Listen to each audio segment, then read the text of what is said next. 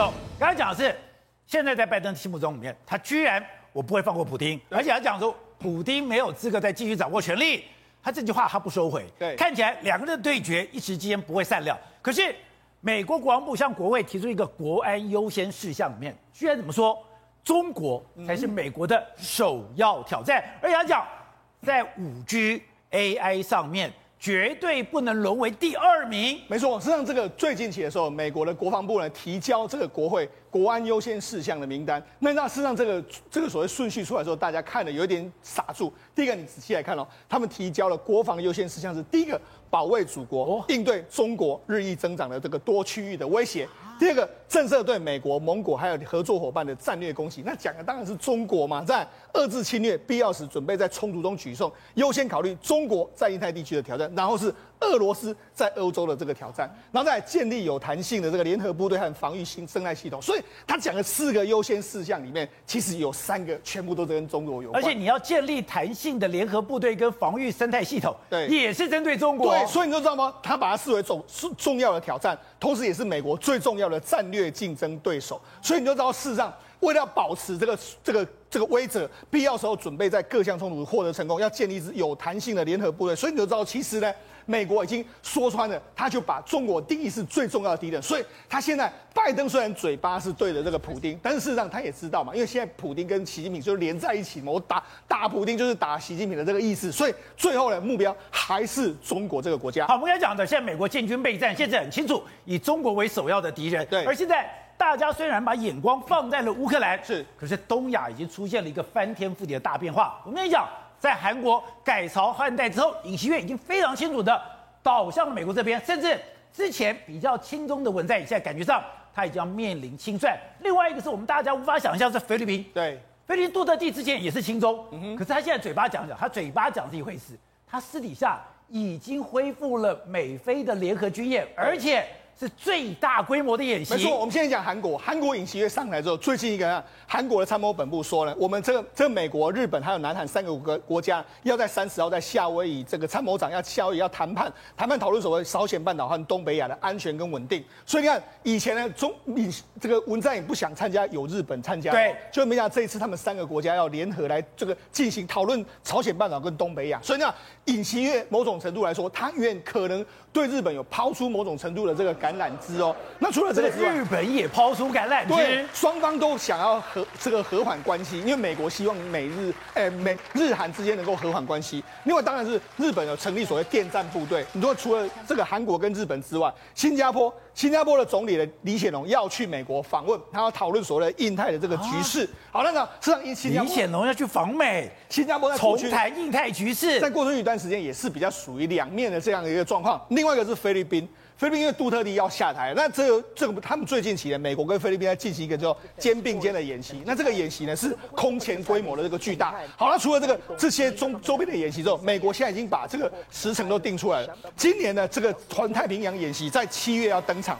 这个七月登场之后，有二十七个国家。他说目前有邀请二十七个国家，有四十一艘的这个舰艇，还有四艘的潜艇，还有一百七十多架的这个飞机，还有两万五千名要参加这个演习，有史以来最大规模。这摆明了就是针对这种。中国而来，所以你看，美国在里面没有中国，所有的军事行动当然是针对中国这个国家。好，那除了这个之外，我们现在讲尹锡悦，尹锡悦来来来说话，他在这个上台之前，他准备要派这个相关的，他叫他叫做韩美政策协调代表团，也就是说，他这个这些人呢，要去美国呢，跟美国拜登政府呢，就所谓的韩国跟美国关系，就广泛的交换意见。那当然，意思是什么？要可能会推翻过去一段时间文在寅所主张的任何的东西，他可能都有翻天覆地的这个变化。那除了这个之外，因为什么？因为其实呢，美国现在正在筹组一个叫做四四方四国联盟，他要把美国跟日本、韩国还有台湾组成一个叫做半导体的产业联盟。韩国媒体就在就说：“哎，我们在中国市场很大，但是呢，我们必须要加入这个这个共同体，因为如果不加入的话，美国绝对能够有能力制裁你。所以现在整个……所以说，如果我加入这个 Trip Four 的这个联盟，对日本、韩国、台湾、美国，对，就代表。”我要远离中国吗？没办法，美国一定是这样要求你。所以你知道，事实上现在美现在韩国他们民间有一些这个反对声浪，因为毕竟呢，中国市场对他们来讲太大。可是你知道，他们又说我们不得不加入美国这一边。所以你看，现在韩国已经开始出现了可能会转向的一个可能性。因为之前你一再强调是。美国一定要做一个围堵，对，任何半导体不可以有一个缺口流到了中国，这个也是韩国是唯一中国的救命所。对，现在。换了尹锡悦，对，现在的拜登政府真的要把这个缺口给堵住吗？看来这个尹锡悦可能是真的要这样做了。好，那除了这个之外，美国跟菲律宾呢，他们这近期三月二十八号到四月八号要军演，他们要肩并肩的训军的军演，这个军演要军演十二天，十二天里面来说，你看他们一共出动这个九千名的这个官兵，美国有这个五千一百名左右。那另外他们项目涵盖什么？两栖作战、实弹演习、工程哎城镇战啊、航空战啊、反恐啊、人道救援、救灾等等，他。出动非常多啊，包括说海马式系统也出动啊，包括美国的特种部队的这个 AC 一三零的这个幽灵骑士啊，你看，包括说你看旋翼中队出动，鱼鹰直升机出动，然后 C 这个这个加油机出动，然后这个所谓的 C 十七 C 一三零的这个运输机，甚至美军的这个远征基地的这个舰号机师号，它也来了，远征基地舰也来了，它也来了，甚至连什么，连林肯号，林肯号原本在这个最近巡弋之后，它也准备要到马尼拉，所以这根本就是。美日军演的规模嘛，所以你知道他把菲律宾已经提升的一个规格，而且菲律宾也乐意。为什么？因为最近菲律宾跟中国因为南海的问题，双方有一些口角产生，所以你就知道现在整个风已经完全转变。另外一个美军呢，除了今年七月在这个这个环太平洋要军演之外，他们最近呢把这个极音速超超超音速的这个飞弹。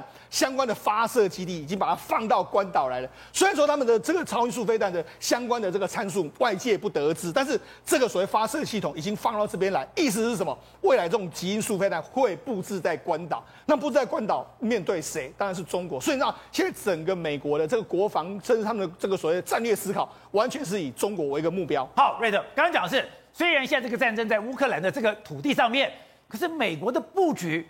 却在整个西太平洋里面对中国步步进逼吗？而且让我最惊讶的是，哎，本来菲律宾本来杜特地，哎，他在那边讨个收江江，在那边开始登赛，在那边登赛，结果他现在也没有办法登赛了吗？他也必须要跟美国靠拢了吗？最主要的原因是。为什么现在杜特地呢，在这一次的肩并肩的这个军演呢、啊，也就是现在在菲律宾吕宋岛的海面上，跟美军所进行九千多个人菲律宾的这个军队啊，跟这个美国的军队的军演里面呢，为什么杜特地特别强调，如果万一发生什么事，他指的是啊按下什么核子按钮的话，那么菲律宾一定会卷入中国的战争里面。为什么？因为南海不会帮你说嘛。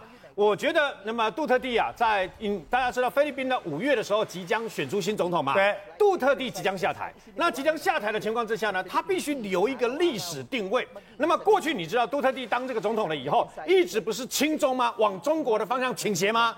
中国本来答应给他的三百多亿的这个所谓的资源没有到位啊，你知道没有到位，都讲几年了，对，没有到位，没有到位以后，让杜特地非常的生气啊，非常的不满。为什么呢？他为了跟中国站在一起，不是有很长的时间里面呢，甚至于啊拒绝跟美国进行相关的这个军演活动嘛。对。然后呢，还有把一些啊等于说啊港口干什么也不欢迎美军啊继续使用等等。对，这次肩并肩为什么引起注意？是你已经很久没有办了。你这次不但重新办肩并肩，而且你的规模比以前更大。刚刚讲到的，你的规格根本就是一个美日军演的规格。对，而且呢，事实上这次参加这个舰兵舰的相关的美军的这个舰艇里面呢，杜威号刚刚在南海呢，还故意那么直接发射了标二跟标三的防空飞弹嘛，这摆明了南海，请问是现在是谁的地盘？中国的地盘嘛，他搞了三个几乎人造岛礁呢，上面的防空飞弹呐，那那个战斗机的这个等于说起降啦，还有各各式各样的营设，都非常的完整嘛。所以美国故意选在南海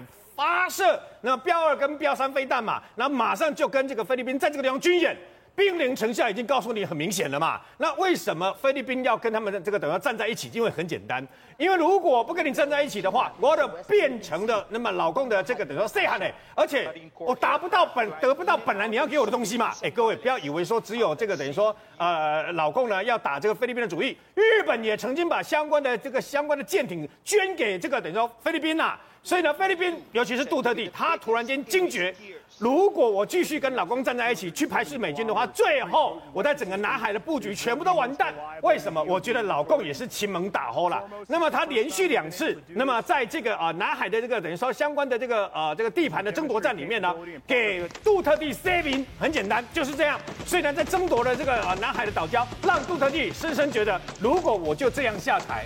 那我的历史定位就变成一个我好像是那么等于说啊，向这个啊中共下跪的一个呃总统嘛，所以他选择了这样，他在他下台前选择了这样做。那么事实上呢，也不是只有菲律宾改变而已啊，南韩也改变了。对，南韩的这个李奇月他已经改变了嘛，改变他的想法。他虽然习近平有打电话跟他那个讲话，但我相信，那么大致上面的整个这个整体的这个等于说战略已经改变了。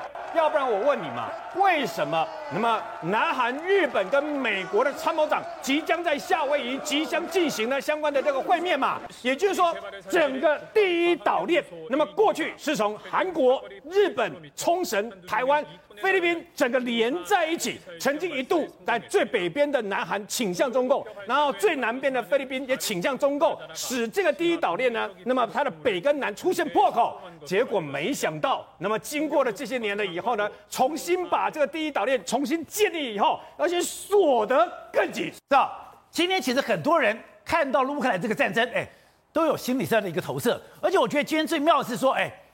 原来乌克兰也有统派，乌克兰本来统派是完全心向俄罗斯，结果这一次的战争跟俄罗斯打得最凶，打得你死我活，打得坚不退兵的，竟然是俄罗，竟然是乌克兰的统派，因为乌克兰觉得我都讲俄罗斯语，我跟你关系这么好，你拿炮火跟我这样子对打，我就跟你鱼死网破了。俄罗斯最大误判就是他们以为这些统派会喜迎王师嘛，就会变强烈抵抗，这完全不同的状况嘛。比如说马利坡，比如说哈尔科夫，甚至是顿巴斯地区，但全部都讲俄罗斯语，而且那边呢也选出很多亲俄的国会议员哦。可是抱歉，亲俄的国会议员，亲亲俄的国会议员，可你看这是打的最凶的马利坡、哈尔科夫、顿巴斯，现在都没有完全被俄罗斯拿下来。你就知道，说那些都是讲俄语的，讲俄语，以前都是心向俄罗斯的。而且我最惊讶的是。打得最凶的马利坡也是这个样子，对啊，同文同种嘛，照那个过去投票，让，他们的同文同种讲都一样，而且他们真的哦，亲俄议员是真的，真的是哎，很多很多的，就抱歉，现在都反抗。